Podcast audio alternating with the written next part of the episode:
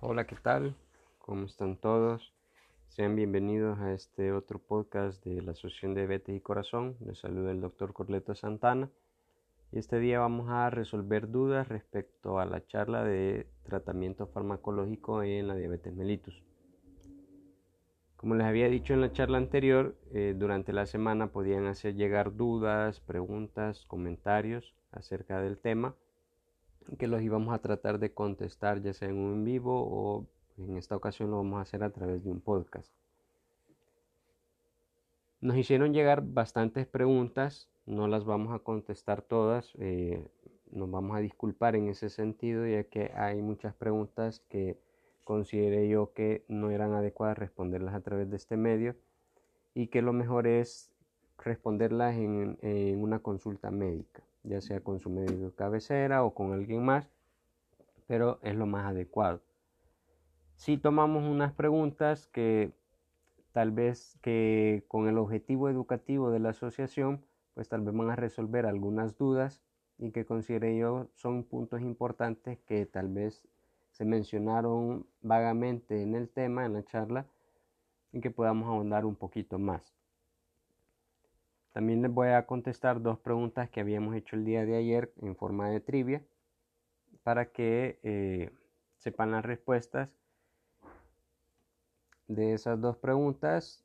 Pues si acertaron o no, si acertaron, pues gracias a Dios, que bueno, están poniendo atención en las charlas.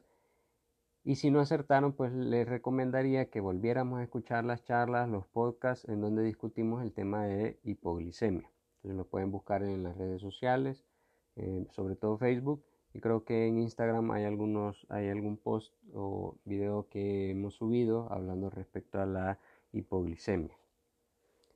Bien, eh, avanzando un poquito, antes de eso, recalcar que no esto que vamos a hacer el día de hoy sobre preguntas y respuestas no sustituye lo que es una consulta médica y que siempre deben de consultarlo con su médico de cabecera las decisiones que están tomando respecto a su tratamiento.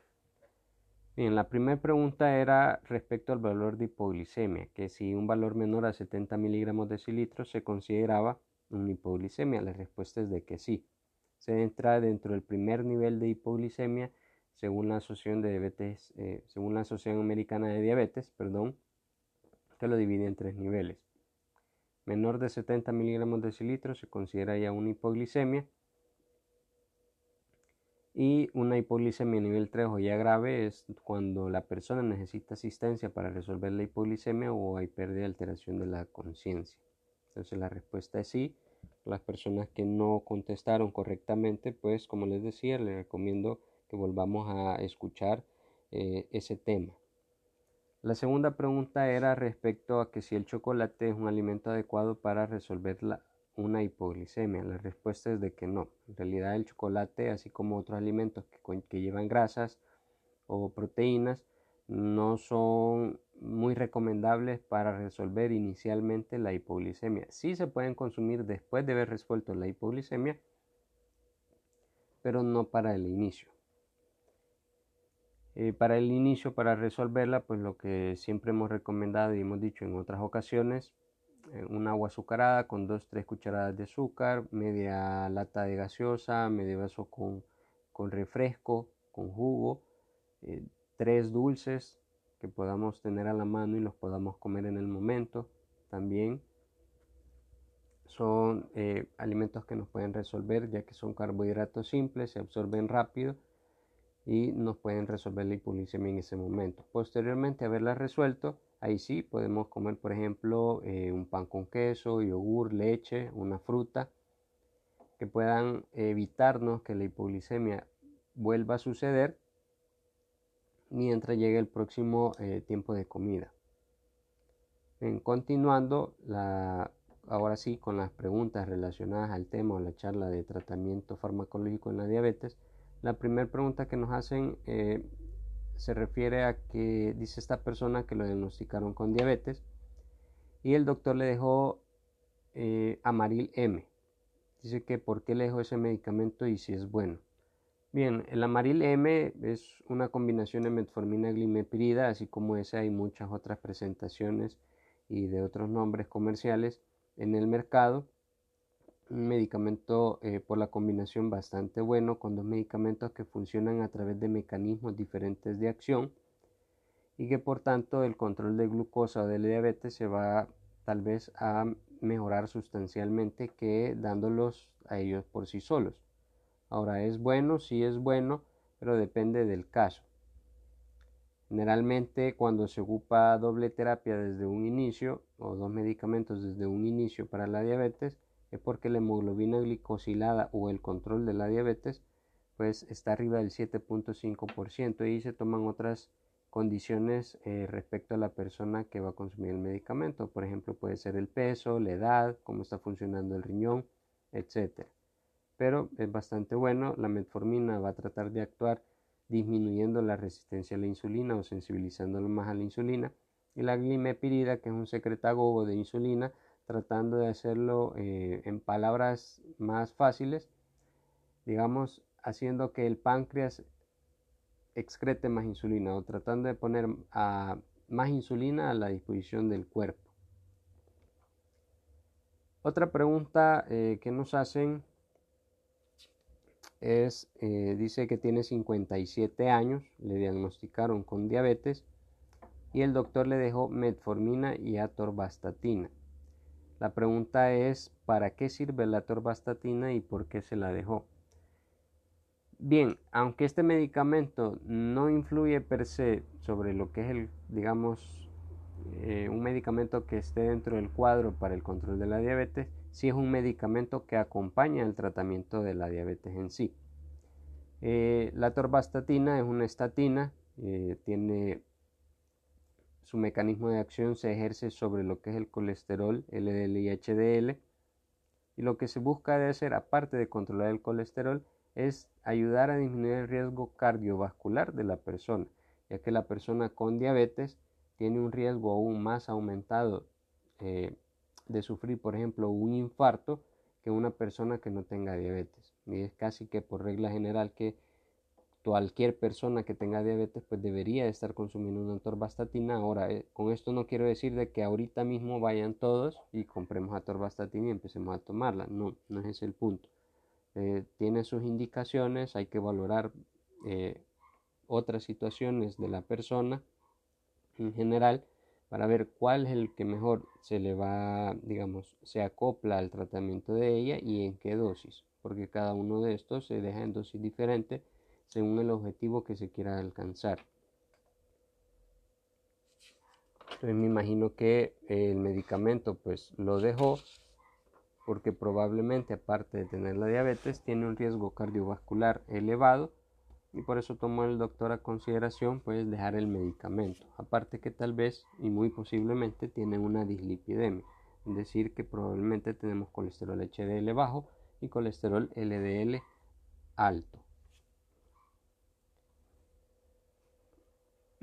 Otra pregunta que nos hacen es, eh, dice esta persona que tiene 35 años, tiene obesidad, tiene triglicéridos altos, le dijeron que el colesterol HDL estaba bajo y que las enzimas hepáticas estaban levemente elevadas.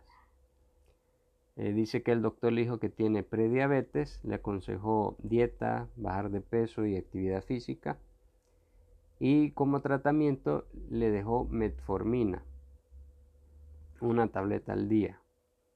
Él pregunta por qué le dejaron metformina si es un tratamiento para la diabetes y él aún no tiene diabetes. Bien, la metformina, si bien es cierto, tiene indicación para el tratamiento de la diabetes y es uno de los primeros eh, medicamentos que se escogen, sobre todo en aquellas personas que tienen sobrepeso y obesidad, también es un medicamento que se puede escoger en la prediabetes para tratar de prevenir el aparecimiento de la diabetes o la progresión de esta a la diabetes.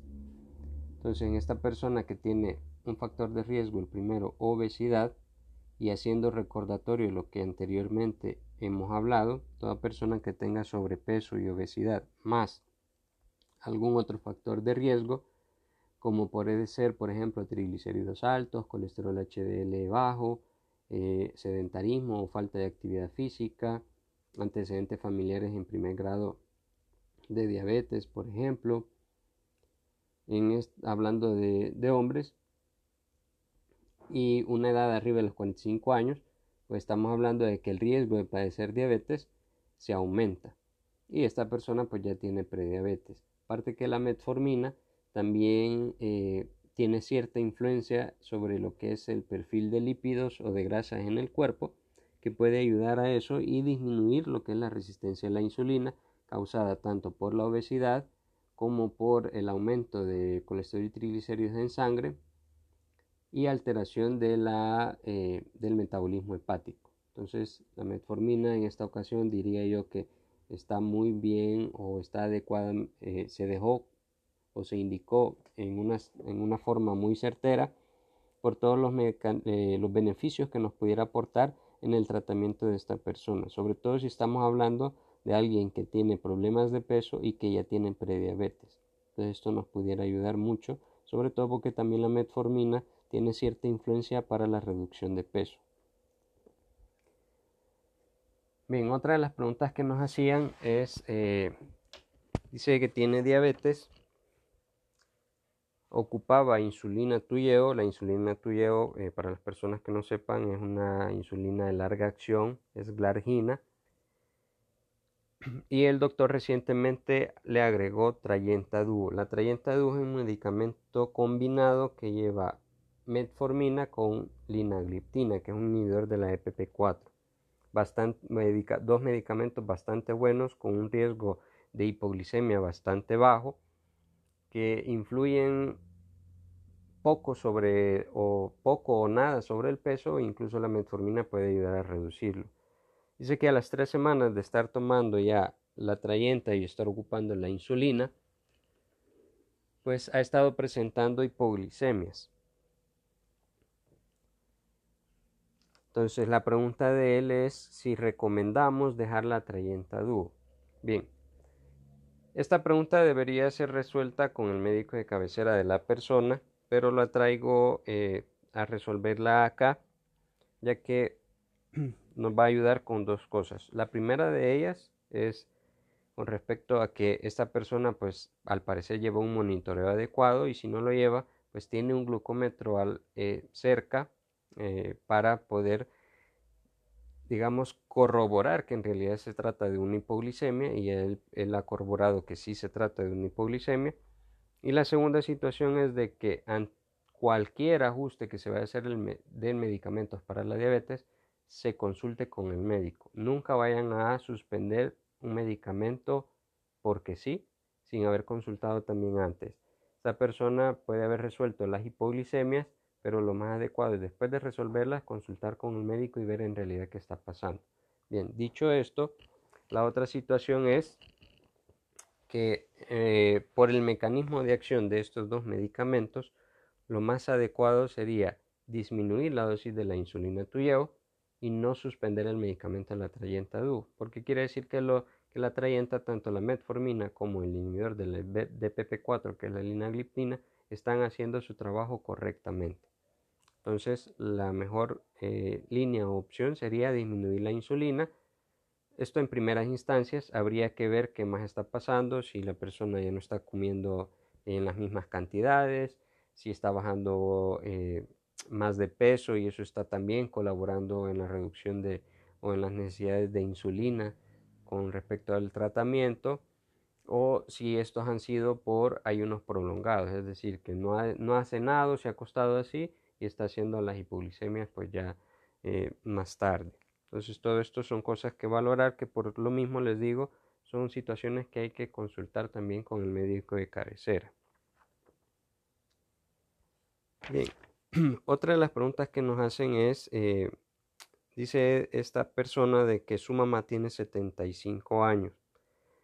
Hace 10 o 15, hace 10 años le diagnosticaron diabetes eh, inició con tratamiento con pastillas, no especifica cuáles, y ahora el doctor recomendó usar insulina.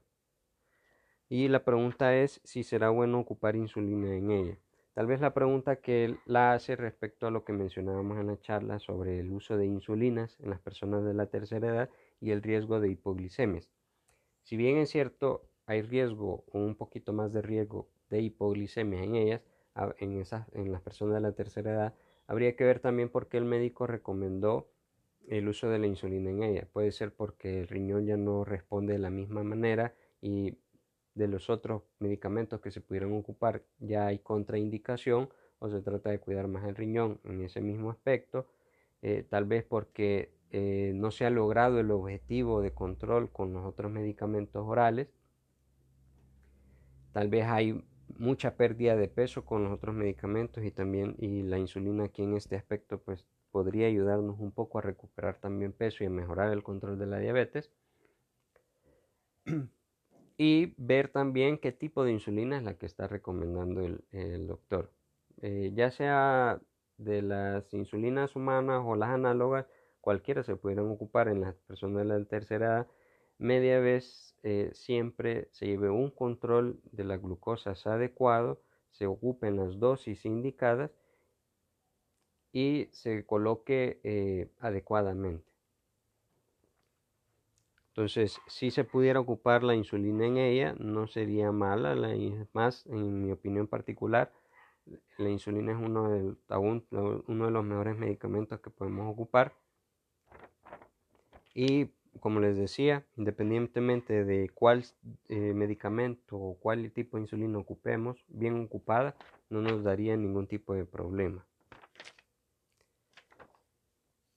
Otra de las preguntas que nos hacen es, eh, dice de que el hijo de esta persona tiene 15 años y le diagnosticaron diabetes tipo 1. No refiere hace cuánto tiempo ni cómo fue el diagnóstico, pero dice que ocupa insulina NPH irregular. Tampoco nos dice cómo le han dejado el esquema de insulina, pero dice que no ha logrado controlar los niveles de glucosa. Pregunta qué pueden hacer y cómo pueden saber si en realidad es diabetes tipo 1 y no diabetes tipo 2. Bien, respecto a la diferencia entre tipo 1 y tipo 2, ya hacíamos mención que la tipo 1 es más común en niños adolescentes o personas jóvenes que la tipo 2, pero también la tipo 2 la vemos en niños y adolescentes.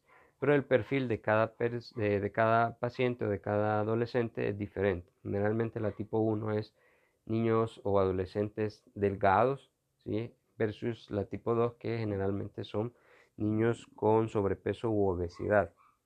La otra característica generalmente la tipo 1 se presenta con cetoacidosis diabética, que es una, es una complicación debido al déficit de insulina en el cuerpo. Entonces habría que ver cómo fue la presentación de, esta, de la diabetes en este adolescente y tal vez en eso nos daría una luz sobre por qué se le ha diagnosticado como tipo 1 y no tipo 2. La otra situación es si ha tenido en, en otras ocasiones a repetición la complicación de la cetosis diabética y si se le dejaron exámenes para corroborar eso, péptido o anticuerpos, pero estos van a tener, digamos, sobre todo el péptido C, va a tener cierta limitación para hacer la diferencia si se está dejando, si no se deja, digamos, en las, en las fases iniciales o en las etapas iniciales de la diabetes tipo 1, perdón.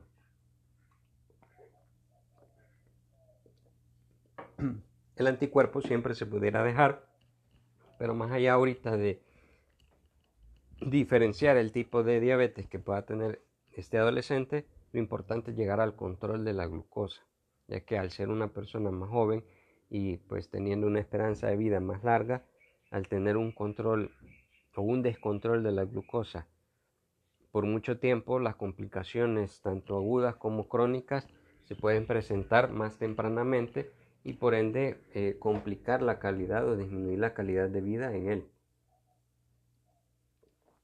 Entonces esto es muy importante llegar al control y aquí ver el esquema que se está ocupando, la dosis que, está teniendo y si no llega con esa dosis a los valores de control, pues significa que hay que hacer ajustes y optimizar el tratamiento. Habría que ver también cómo está la hemoglobina glicosilada, los controles que lleva de glucosa en casa, que es bastante importante, por lo menos tener de 3 a 4 controles de glucosa en casa, eso incluiría glucosa en ayunas y glucosas postprandiales, para ver eh, también por dónde ir eh, haciendo los ajustes de la insulina. ver si se pudiera cambiar también el tipo de insulina, por ejemplo, aunque la NPH irregular se puede seguir ocupando sin ningún problema. Ver si se le puede dar acompañamiento psicológico a este adolescente, que sería bastante importante, y ver qué problemas hay eh, respecto al, al tratamiento. Si él no está cumpliendo el tratamiento como se le ha indicado, o si a pesar de estarlo cumpliendo como las indicaciones médicas sugieren, pues mm, hay necesidad de ajustarlo. Entonces hay varias situaciones que hay que valorar, pero sí no dejar de consultar para buscar el control adecuado de la diabetes en este adolescente, en este joven. Otra pregunta que nos hacen es, y la última que vamos a contestar, es que esta persona dice que tiene diabetes y utilizaba NPH. Recientemente le agregaron insulina regular. Pregunta si puede dejar de ponerse la insulina regular ya que le cuesta eh, hacer la mezcla de ambas insulinas. Y si no puede dejarla, no puede dejar de ponérsela, pues qué recomendaciones se le pueden hacer para facilitar eso. Bien, si la insulina regular se agregó al tratamiento de insulina pH, quiere decir de que se está tratando de optimizar el tratamiento y posiblemente es porque no se lograban los valores control con la NPH. Ahora sería importante y bueno ver qué edad tiene esta persona, cuánto tiempo tiene de tener la diabetes y si el riñón permite añadir tratamiento oral que pudiera mejorar la respuesta de, la insulina NPH en el tratamiento y tal vez así evitar llegar a ocupar o retrasar eh, la utilización de insulina regular. Ahora, si por ninguno de los otros motivos se puede ocupar otro tratamiento aparte y solo la insulina, pues habría que ver también si hay mucha dificultad, ya sea por problemas de, visión o por dificultad para dilucidar lo que son los números o las unidades de insulina, pues aquí se pudieran optar también por insulinas premezcladas que hay en el mercado. Son un poco, pues, eh, el costo se incrementa un poco más, pero dan la facilidad de que se puedan ocupar dos tipos de insulina en, un solo frasco o en un solo lapicero que vienen premezcladas y que vienen ya en dosis fija tanto de insulina basal como de insulina rápida. Entonces es un beneficio que se podría considerar o una opción y ver la facilidad eh, que pudiera tener esta persona para ocuparla, ya que nos pudiera dar ciertas ventajas, incluso si fuera persona de la tercera edad, tuviera ciertas ventajas a la hora de utilizarlo, sobre todo si la persona que cuida, que la, que la cuida o ella misma se inyecta, hay dificultad para hacer la mezcla. Bien, estas eran las preguntas que iba a contestar.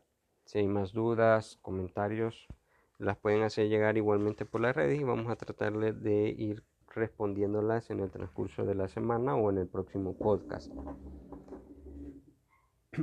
Recordarles de que eh, esto, como les decía, no trata de sustituir la consulta médica, pero sí dar una luz y aconsejar siempre consultar con su médico de cabecera o el médico que le lleve el tratamiento de la diabetes y su control en caso de que haya problemas con este, ya sea porque hay descontrol con la glucosa, es decir, hay hiperglicemia, o hay eh, están presentando hipoglicemia. con esto me despido el día de hoy, espero les haya servido nos estamos viendo pues la o escuchando la próxima semana y con este podcast pues damos digamos de inicio o aperturamos el podcast a través de las redes de Spotify que ya nos pueden empezar a sintonizar ahí y a partir de ahí vamos a estar compartiendo los, los podcasts y pues que este, todo esto es meramente educativo, el fin de, de la asociación también Vamos a tratar de ayudarles a todas las, las personas que podamos a través de este medio. Y espero que tengan un buen fin de semana. Y estamos a la orden ante cualquier duda. Muchas gracias.